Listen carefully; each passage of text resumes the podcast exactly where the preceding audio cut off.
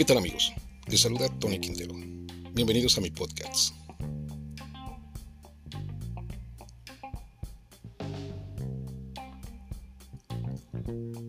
La corrupción continúa al alza.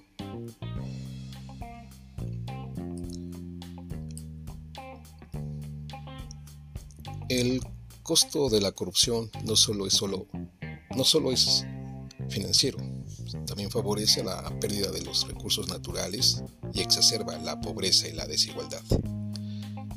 En definitiva, se interpone en el camino hacia un desarrollo sostenible.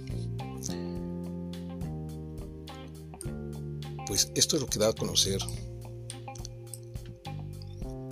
las Naciones Unidas a través de su investigación donde señala que el 25% del gasto público mundial se pierde en corrupción. Imagínense nada más. La corrupción tiene efectos perjudiciales para el desarrollo sostenible en todos los países y su coste es abrumador, afirmó este martes la presidenta del Consejo Económico y Social de la ONU, Lache Sara Istoeva, durante un encuentro para aprovechar el poder transformador del Objetivo de Desarrollo Sostenible número 16 busca promover sociedades justas, pacíficas e inclusivas.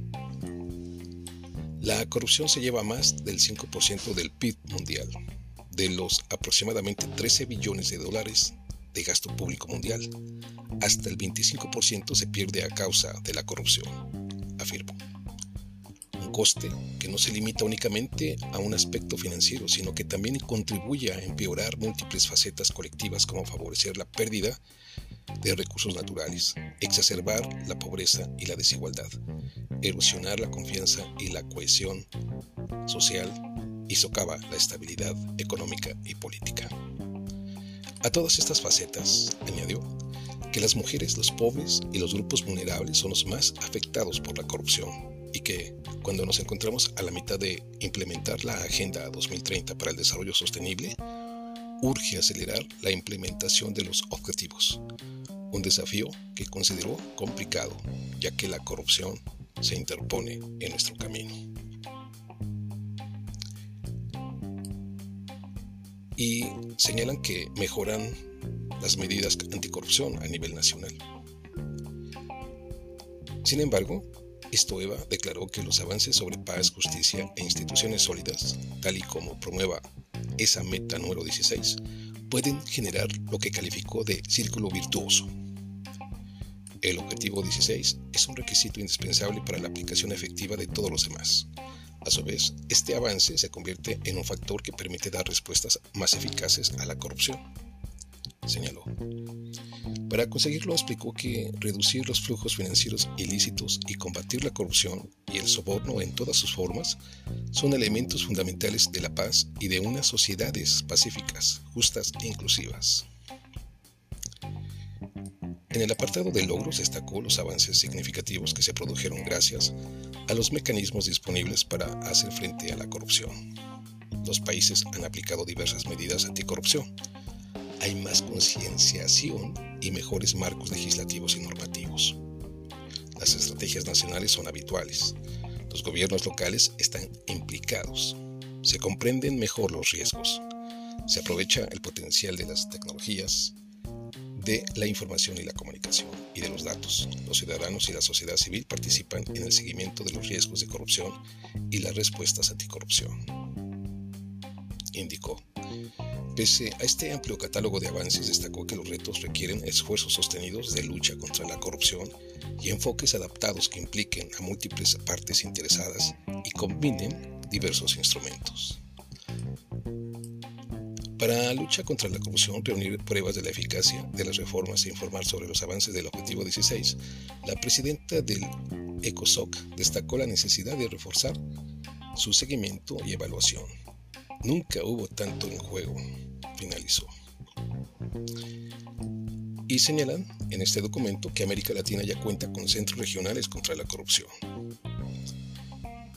En videoconferencia desde Viena, la directora ejecutiva de la Oficina de las Naciones Unidas contra la Droga y el Delito, Gada Wali, recordó que su agencia está creando una red de centros regionales de lucha contra la corrupción, que ayudan a mejorar las necesidades sobre el terreno y promueven la cooperación interregional y sur-sur. Wally especificó que el primer centro se inauguró en México el año pasado y que pronto se abrirán otros dos en Kenia y Colombia, junto a otros proyectos en marcha. La directora general de la Organización Internacional de Derecho para el Desarrollo, Jan Viagle, compartió tres aspectos en los que el Objetivo 16 puede desempeñar un papel vital para abordar estos desafíos globales. Preservar y avanzar en la consecución de toda la Agenda 2030. Combatir la corrupción y restablecer la confianza. Abordar retos complejos y transnacionales para los que los instrumentos tradicionales de gobernanza no están preparados.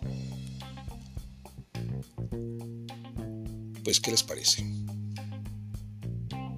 Ya es un problema mundial, la corrupción. Y claro, por supuesto, México se encuentra entre los principales países corruptos. Pero es una tarea titánica la que deben llevar no tanto los gobiernos, sino los ciudadanos. Vigilar transparentar los recursos, los gastos públicos, el beneficio de las obras y estar atentos al desarrollo de lo que hacen las autoridades municipales, estatales y federales. Porque en, en el arca abierta hasta el justo peca. Pues amigos, nos escuchamos en nuestra próxima edición. Y recuerda seguirme a través de mis diferentes redes sociales. Nos escuchamos en nuestra próxima edición.